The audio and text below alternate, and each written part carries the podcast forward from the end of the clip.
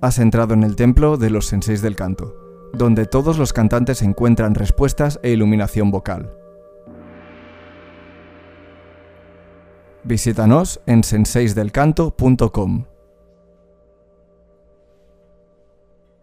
Estás escuchando el episodio número 105. Soy Carlos y voy a ser tu sensei para hacerte un test del tipo cierto o falso para que puedas comprobar cuánto sabes sobre el canto. Antes de empezar, quiero que visualices en tu mente una hoja de papel. En ella escribirás tus aciertos. Al final del episodio evaluaremos juntos tus respuestas. Empecemos. Afirmación número 1. Existen resonadores faciales. ¿Cierto o falso? Falso. Los senos paranasales son unas pequeñas cavidades que tenemos en ciertos puntos de la cabeza, principalmente en la zona de la cara. Se cree que estos actúan como amplificadores del sonido, pero esto no es verdad. A día de hoy se ha podido demostrar que resonadores como la laringe, la faringe y la boca sí que afectan al sonido que emitimos, pero no se puede decir lo mismo de los senos paranasales. Entonces, ¿por qué tanta gente está convencida de que sí que existen los resonadores faciales? Porque cuando hablas y cantas normalmente sientes vibraciones en la cara y en muchas otras partes de la cabeza, del cuello y del pecho. Esto es porque el sonido que generas con tu voz hace que tus huesos, cartílagos y demás vibren. Esta vibración se transmite a los huesos vecinos hasta llegar a la cara, y por eso sentimos que nos vibra todo, pero esto no significa que este efecto amplifique el sonido.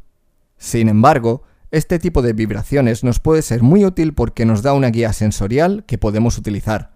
Si al cantar correctamente tienes unas sensaciones determinadas, al final puedes buscar esas sensaciones para cantar correctamente. Esa es la forma en la que cantar se convierte en algo automático y espontáneo. Lo malo es que es el pez que se muerde la cola, y por eso es aconsejable que tengas a alguien que te pueda ayudar a saber cuándo estás cantando correctamente. Afirmación número 2. Puedes enviar el sonido a diferentes sitios. ¿Cierto o falso? Falso. Por un lado, los caminos que puede seguir el sonido de tu voz no son tantos. Nace en las cuerdas vocales, sale por la boca y en menor medida por la nariz. No hay más. Lo único que puedes modificar es cuánto sonido quieres que salga por la nariz y cuánto por la boca, pero en ningún momento vas a poder enviar el sonido a la coronilla, por ejemplo. Sin embargo, pequeños cambios en el tracto vocal pueden provocar sensaciones muy diferentes, y la mayoría de ellas parece que pongan el sonido de tu voz en un sitio o en otro. Como he dicho anteriormente, esto es una herramienta muy útil para guiarte, pero solo cuando sabes al 100% que lo estás haciendo bien, porque se puede sentir el sonido en un sitio en concreto, tanto si lo haces bien como si lo haces mal. Afirmación número 3. Saber cómo funciona la voz te hará cantar mejor. ¿Cierto o falso? Cierto. Un cantante instruido es un cantante más efectivo. Si conoces el funcionamiento real de la voz, podrás evitar errores cuando estés cantando, por mucho que la gente insista en que tiene que ser así o asá. De esta forma podrás avanzar y ser mejor cantante, pero solo si lo pones en práctica. Porque a cantar no se aprende leyendo libros, a cantar se aprende practicando. Afirmación número 4. Las notas que puedo cantar definen mi tipo de voz. ¿Cierto o falso? Falso. Hay muchos chicos que piensan que son barítono o bajo solo por no poder cantar notas más agudas que un Mi 4 o menos. A las chicas les pasa lo mismo pero al revés. Como no pueden cantar notas graves piensan que son sopranos. Pero hay que tener claro que eso es debido a una falta de entrenamiento de habilidades, no a una carencia de ellas. Dicho esto, no debes perder de vista las notas por las que te mueves de forma natural. Si tienes una voz grave, seguramente tendrás que entrenar más para cantar notas agudas que alguien con una voz más ligera que tú. Tampoco debes empeñarte en que tu voz suene como la de un cantante que te guste mucho, ni tampoco tienes que obcecarte con que tu voz tenga que sonar ligera o gruesa. Tu voz debe ser la que es, sin que la manipules.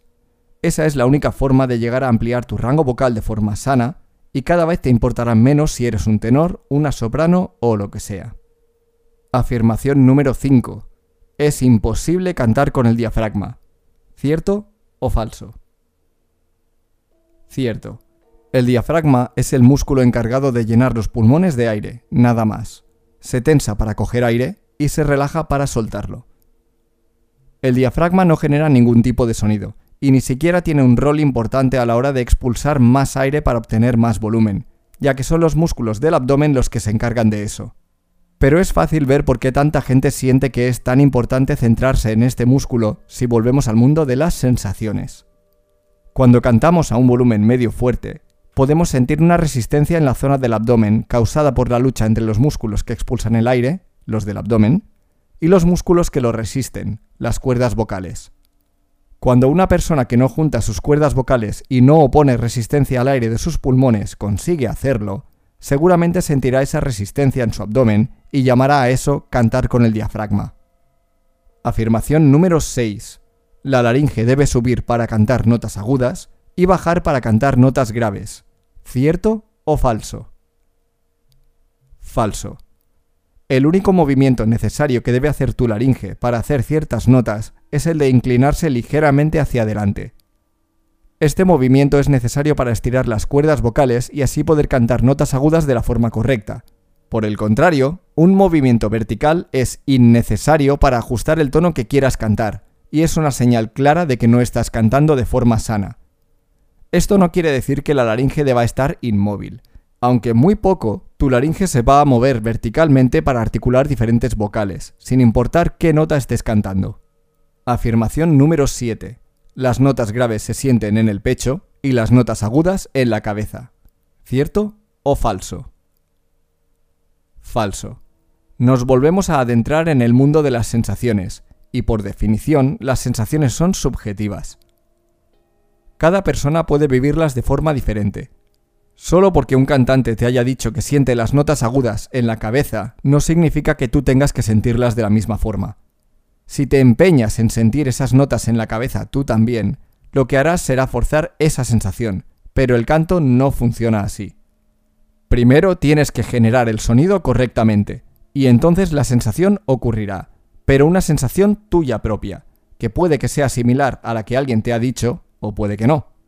Pero hay sensaciones de las que sí debes huir.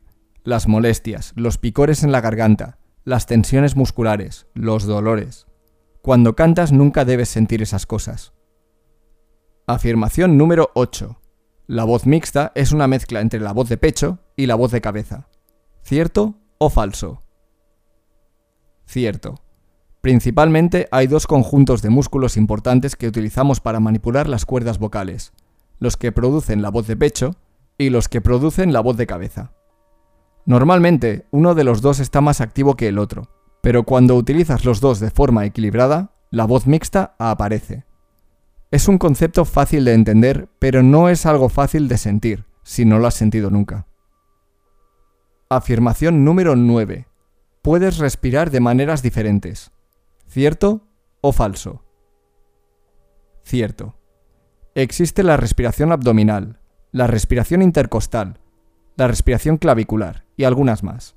La pregunta es, ¿todas son buenas? Pues no. Y de hecho no tienes que perder el tiempo pensando en cómo tienes que respirar. La respiración correcta es la respiración relajada, cogiendo una cantidad de aire normal y adecuada para la frase que vayas a cantar, y cómo la vayas a cantar. Y hasta aquí el test. Ahora, Visualiza de nuevo el papel que has creado en tu mente para escribir el resultado de tus respuestas. Cógelo, arrúgalo y tíralo a tu papelera imaginaria. El verdadero propósito de este episodio no es el de responder correctamente a todas las preguntas, es el de ver que ninguna respuesta es 100% correcta, a pesar de haber verdades absolutas.